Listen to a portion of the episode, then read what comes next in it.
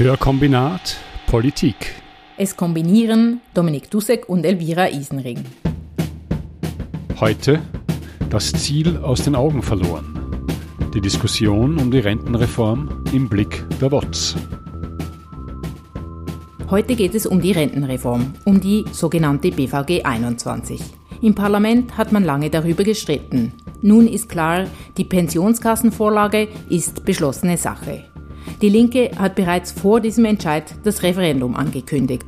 Die Unterschriftensammlung startet Ende März. Denn die Reform ist schlecht. Sie garantiert keine auskömmliche Rente für alle. Man muss mehr bezahlen für weniger Rente. Ein denkbar schlechter Deal.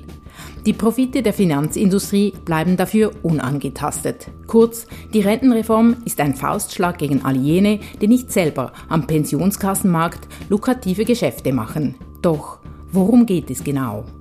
In der Schweiz leben fast 300.000 Rentnerinnen in Armut oder sind gefährdet, in die Armut abzurutschen.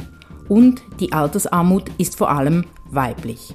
Viele berufstätige Frauen haben ein Leben lang zwischen Kinderbetreuung, Haushalt und schlecht bezahlten Teilzeitjobs herumjongliert. Aufgrund der Erwerbsbiografien von Frauen ist der Gender Pension Gap in der Schweiz sehr hoch. Er liegt bei 35 Prozent. Das Schweizer Vorsorgesystem basiert auf dem Drei-Säulen-Prinzip.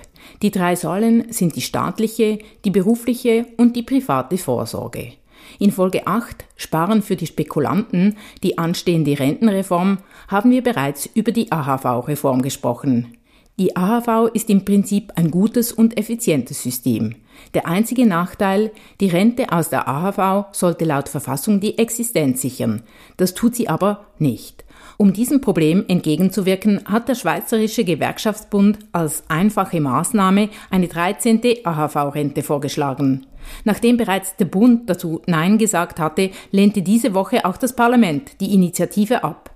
Sie hätte gerade für armutsgefährdete Menschen, insbesondere Frauen, höhere Renten gebracht. Die Begründung für die Ablehnung es gibt kein Geld für eine zusätzliche 13. AHV-Altersrente. Gleichzeitig wird auch an der Pensionskasse herumgefrickelt. Für die Rente aus der zweiten Säule der Pensionskasse zählt nur bezahlte Arbeit. Angestellte müssen bei der Pensionskasse des Arbeitgebers versichert sein, wenn sie mehr als 22.050 Franken pro Jahr verdienen. Die berufliche Vorsorge ist zwar obligatorisch, wird aber von privaten Kassen verwaltet. Wenn es um die berufliche Vorsorge geht, dann spicken einem viele Begriffe entgegen, wie zum Beispiel Umwandlungssatz, Koordinationsabzug, Eintrittsschwelle und man denkt sofort, uff, lass mich mit diesem Quatsch in Ruhe. Aber man soll sich von diesen Begrifflichkeiten nicht abschrecken lassen. Man kann sie lernen wie Vokabeln. Hat man danach immer noch Mühe, die Dinge zu verstehen, dann liegt es mit großer Wahrscheinlichkeit daran, dass das System unverständlich, komplex und intransparent ist. Und das mit Absicht, wie man vermuten darf. Es gibt diverse Akteure und unterschiedliche Ebenen. Das Ziel der Altersvorsorge, dass auch Rentnerinnen und Rentner ein gutes Leben haben, spielt dabei so gut wie keine Rolle. Umso wichtiger ist es, sich nicht abschrecken zu lassen, genau hinzuschauen und sich einzumischen. Denn wenn man genau hinschaut, wird es skandalös. Durchleuchtet man das System noch genauer, wird es spannend wie ein Wirtschaftskrimi. Aber der Reihe nach. Die berufliche Vorsorge funktioniert nach dem Prinzip des Kapitaldeckungsverfahrens. Die versicherte Person spart sich ein Altersguthaben an, das nach der Pensionierung ihre Rente finanziert. Die Beiträge werden am Kapitalmarkt angelegt und am Ende der Versicherungsperiode wieder zurückgezahlt. Ein Faktor, der die Höhe des Altersguthabens bestimmt, ist also der Zins, zu dem das angesparte Geld angelegt wird.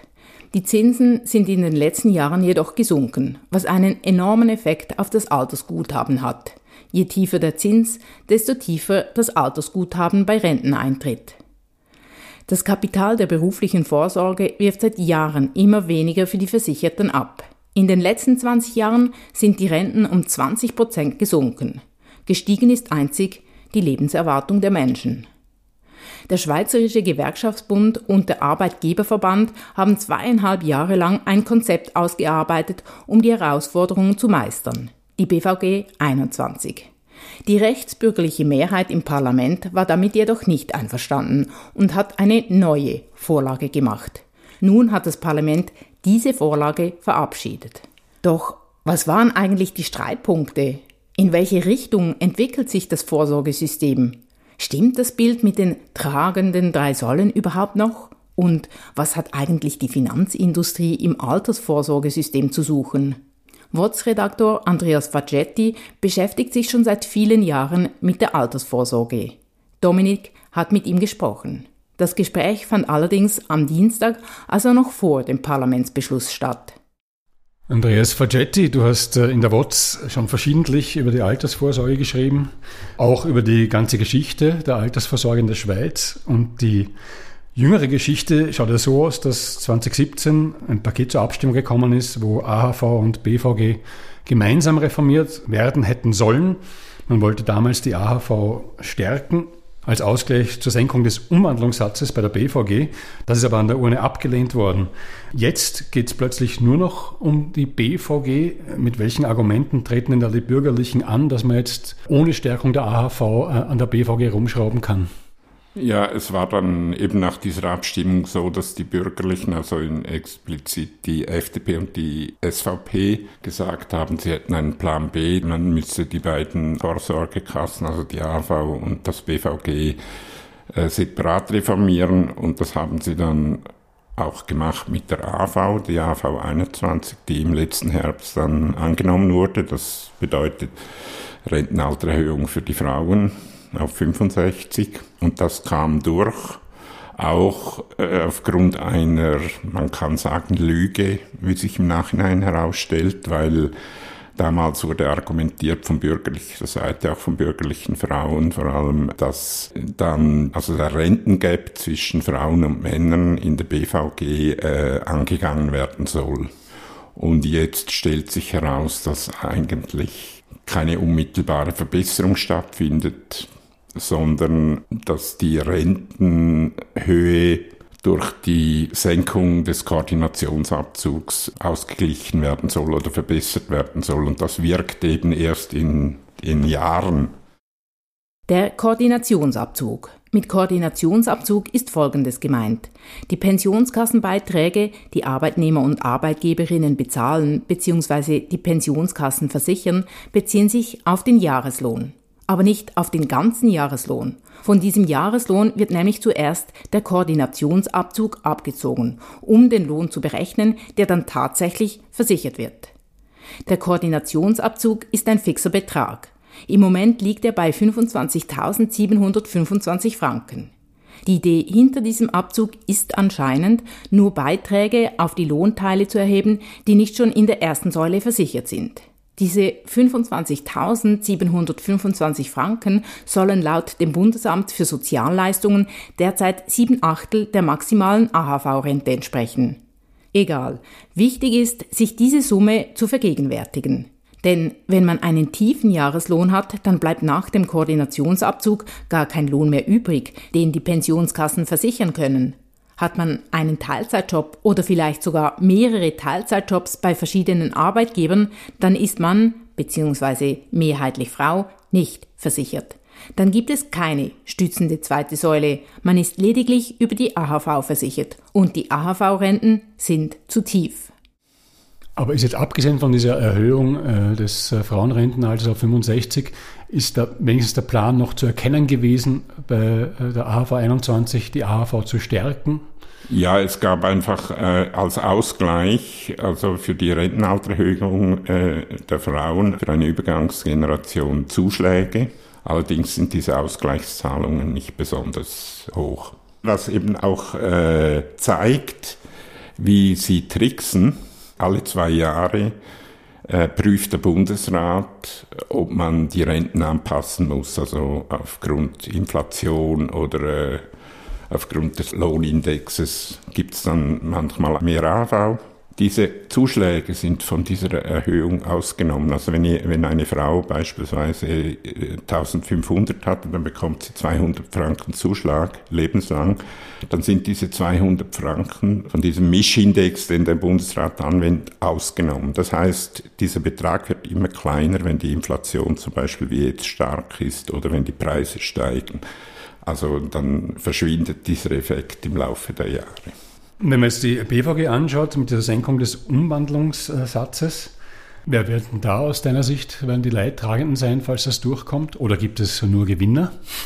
Nein, es gibt nicht nur Gewinner. Es ist so, in diesem Fall war es so, das muss man sagen, hat Bundesrat Berse, als er die BVG-Reform äh, eine Vorlage, bevor er eine Vorlage brachte, hat er die äh, Sozialpartner, also die Gewerkschaften und den Gewerbeverband und den Arbeitgeberverband aufgefordert, eine Lösung äh, zu präsentieren, weil die bezahlen das letztlich, die Arbeitnehmer und die Arbeitgeber.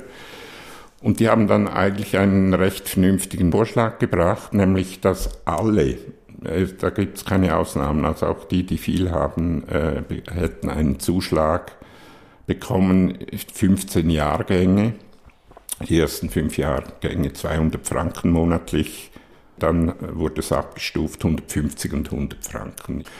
Davon hätten vor allem diejenigen profitiert, die eine kleine Rente haben. Also es gibt viele Leute, die haben weniger als 1000 Franken BVG-Rente. Also wenn jemand 700 Franken Rente hätte und 200 dazu bekommt, ist das zumindest prozentual ein, äh, ein guter Effekt, nicht? Und das lebenslang. Und finanziert worden wäre es über Lohnprozente von 0,5 Prozent, glaube ich, wären es gewesen. Und dann haben die Bürgerlichen das radikal abgelehnt und präsentieren jetzt eben eine Lösung, die viel schlechter ist für die Leute. Und vor allem ist es nicht mehr solidarisch in dem Sinn, dass alle davon äh, partizipieren, sondern nur Leute mit äh, sehr tiefen Renten eigentlich oder tiefen Renten. Da bekommen auch 15 Jahrgänge eine, eine Ausgleichszahlung abgestuft. Allerdings ist es eben so, dass nur etwa die Hälfte der Rentnerinnen diese Zuschläge bekommt von diesen 15 Jahrgängen. Und die andere Hälfte nichts. Die, die andere Hälfte nichts, weil, sie, weil die Renten zu hoch sind oder unter Anführungszeichen. Oder warum bekommt ja, weil die Bürgerlichen argumentieren, die haben genug zum Leben, die brauchen keine Zuschläge, das können wir uns nicht leisten. Mhm. Das schwächt natürlich äh, die Solidarität. Für all diejenigen, die über das Wort Umwandlungssatz stolpern, unter dem Umwandlungssatz versteht man den Prozentsatz des angesparten Kapitals, der den Pensionierten als Rente jährlich ausbezahlt wird. Nehmen wir ein einfaches Rechenbeispiel. Wenn ich ein Altersguthaben von 100.000 Franken habe, dann beträgt meine Rente aus der zweiten Säule bei einem Umwandlungssatz von 6,8 Prozent 6.800 Franken pro Jahr. Bei einem Umwandlungssatz von 6 Prozent werden daraus 6.000 Franken pro Jahr. Ebenso einfacher Schluss, mit einer Senkung des Umwandlungssatzes geht eine Senkung der Rente einher. Die fortlaufende Senkung des Umwandlungssatzes wird mit der hohen Lebenserwartung begründet. Als würde man weniger Geld brauchen, nur weil man älter wird. Eine komplett absurde Logik, wenn man von den Menschen ausdenkt. Wenn man aus der Perspektive des Rentengeldtopfes denkt, den es zu verteilen gibt, sieht es anders aus. Aber mit diesem Blick verfehlt man Sinn und Zweck der Altersvorsorge. Das Problem mit dem Rentengeldtopf ist die Rente mal festgelegt, bekommt man sie bis ans Lebensende.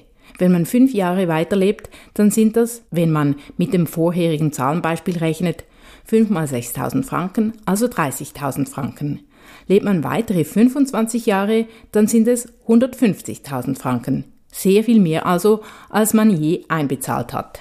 Nur hätte sich nicht die Finanzindustrie in die Altersvorsorge geschlichen und im Interesse ihrer eigenen Profite gehandelt, müsste man, zumindest zum jetzigen Zeitpunkt, nicht über Rentensenkungen debattieren. Es hätte absolut genügend Geld im Rentengeldtopf. Aber dazu später. Also wenn ich das so höre, man äh, will jetzt den Umwandlungssatz senken und macht dafür diese 15 Jahre lang diese Ausgleichszahlungen. Ja, dann habe ich ja das Gefühl, ja gut, warum muss man die machen? Heißt das, dass äh, diese Senkung des Umwandlungssatzes gar nicht tragfähig ist?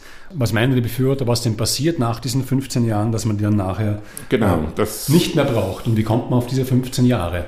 Ja, also das Argument ist einfach, dass die Leute, die jetzt kurz vor der Rente stehen, also die Jahrgänge, die, äh, diese 15 Jahrgänge, keine Zeit mehr haben, um äh, Kapital zu bilden, damit sie allenfalls doch eine gute Rente hätten. Oder das kostet jährlich zwischen zwei und drei Milliarden. Und äh, abgesehen von, diesem, von dieser Hälfte der Neurentner, die was bekommen, für alle anderen bedeutet das eine Rentensenkung.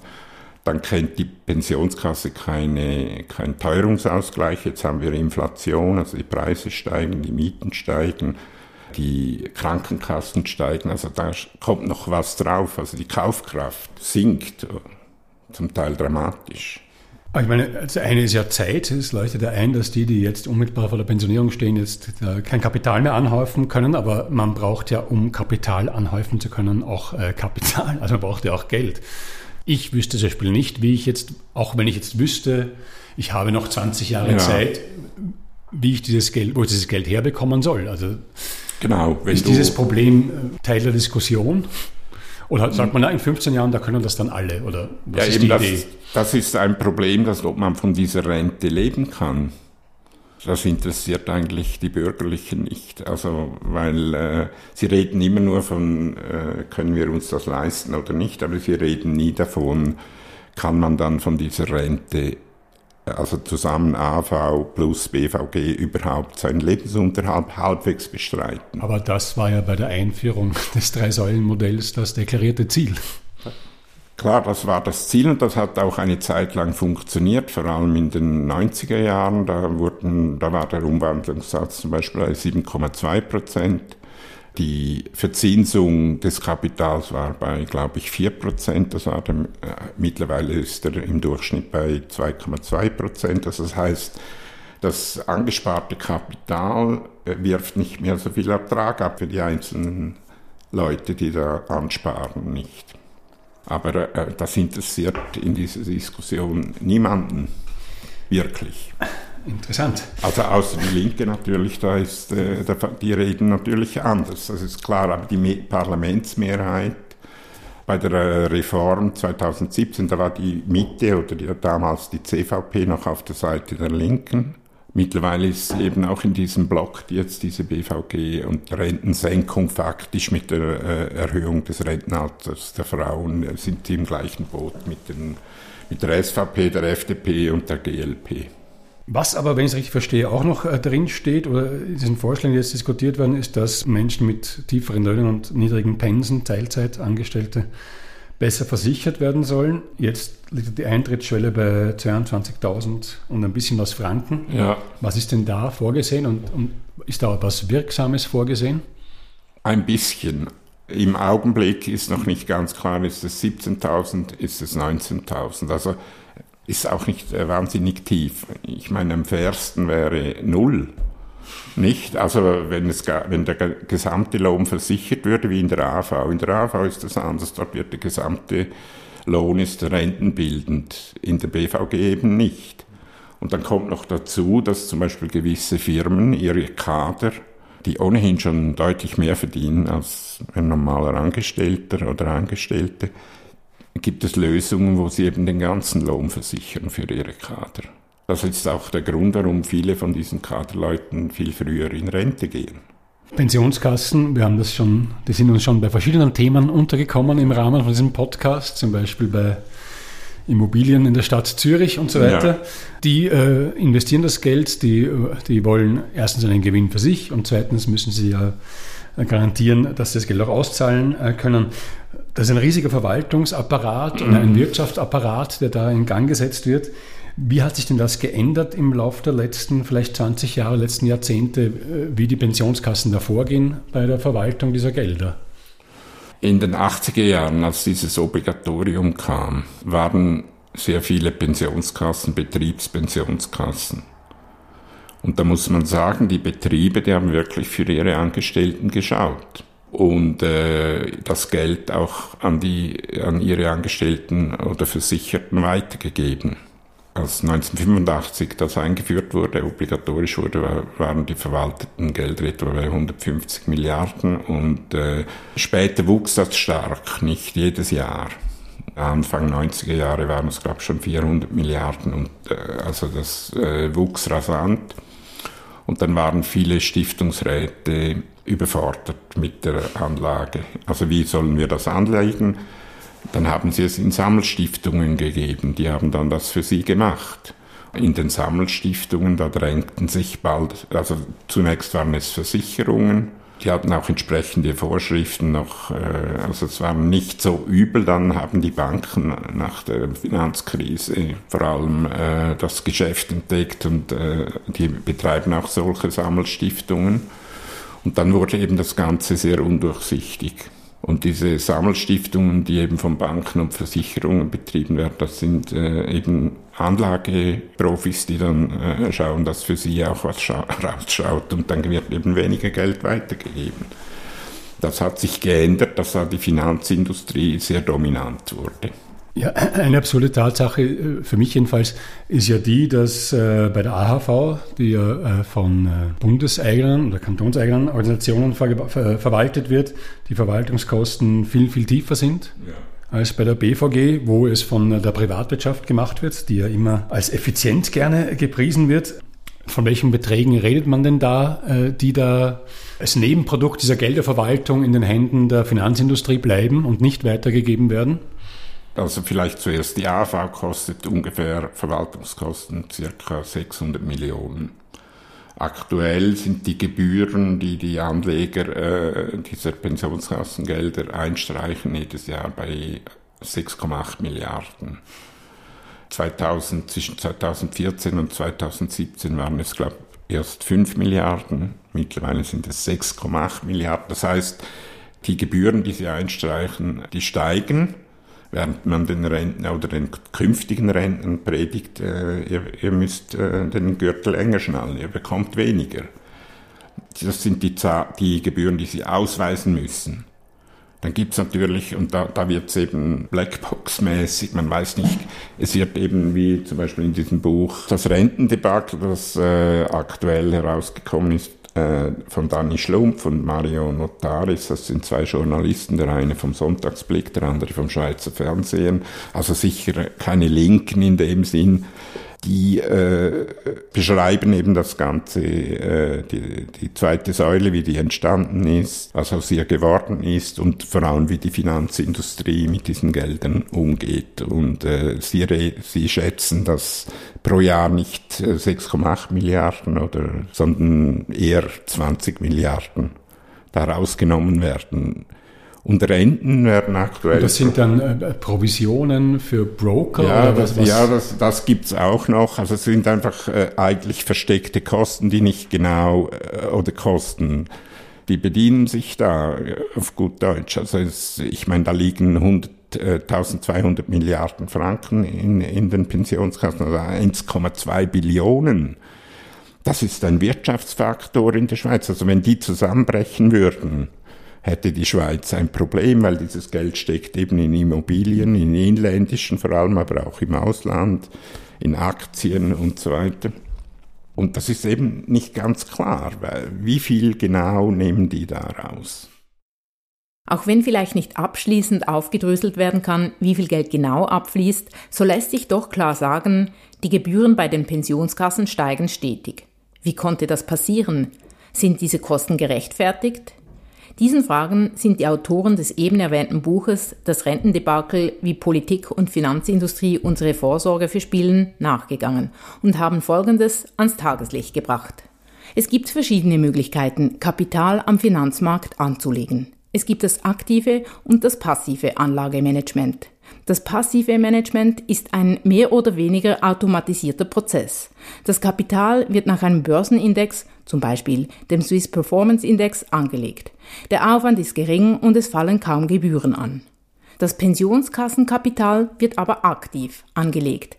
Dazu braucht es einen Stab an Leuten, die Märkte analysieren, recherchieren, sich ausgefuchste Anlagestrategien überlegen und für diese Arbeit sehr hohe Gebühren einstreichen.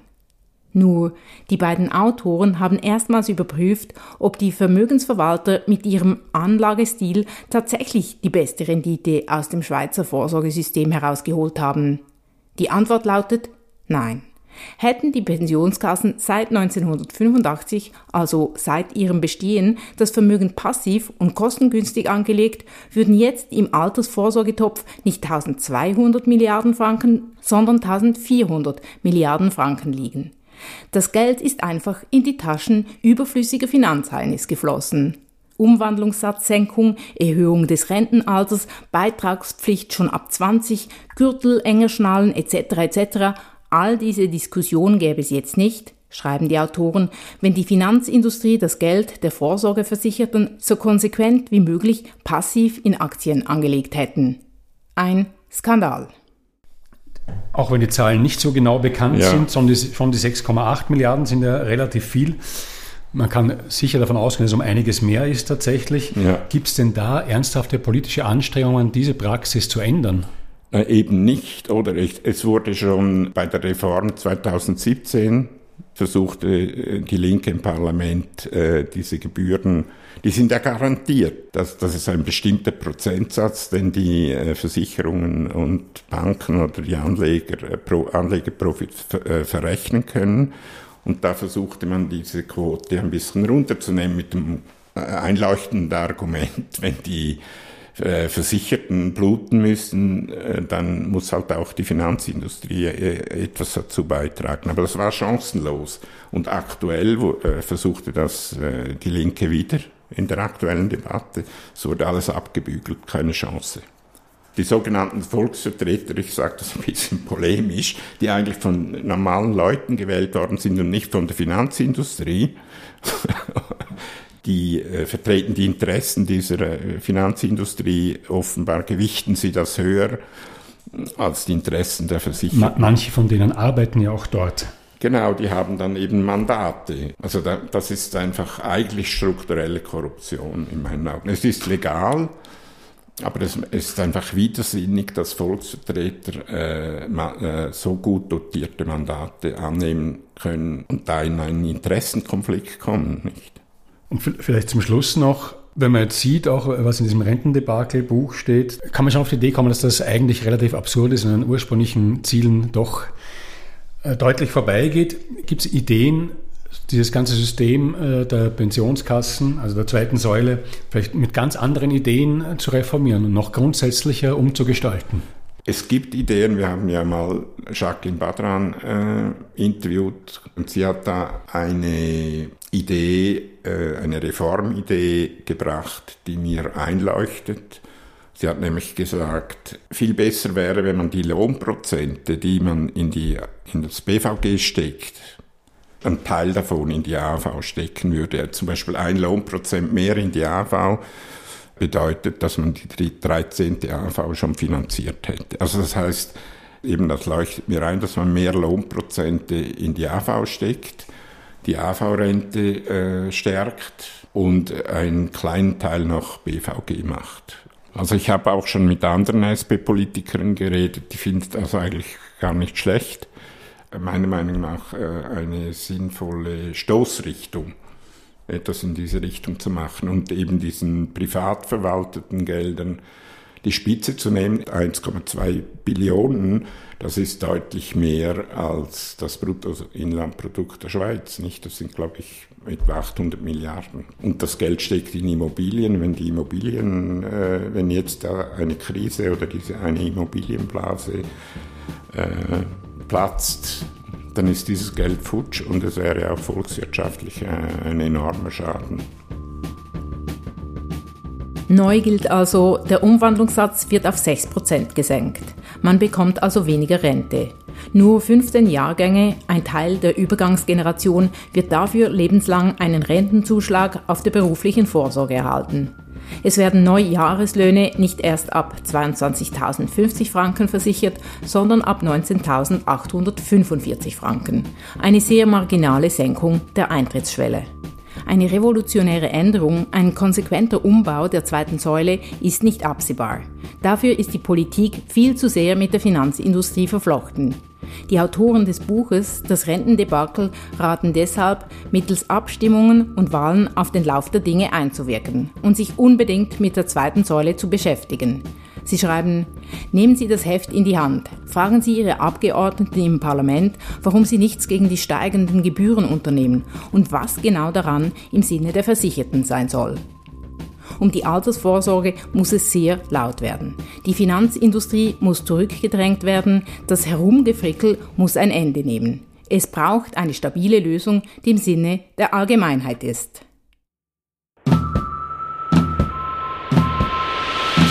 Hörkombinat Politik. Es kombinierten Elvira Isenring und Dominik Dussek.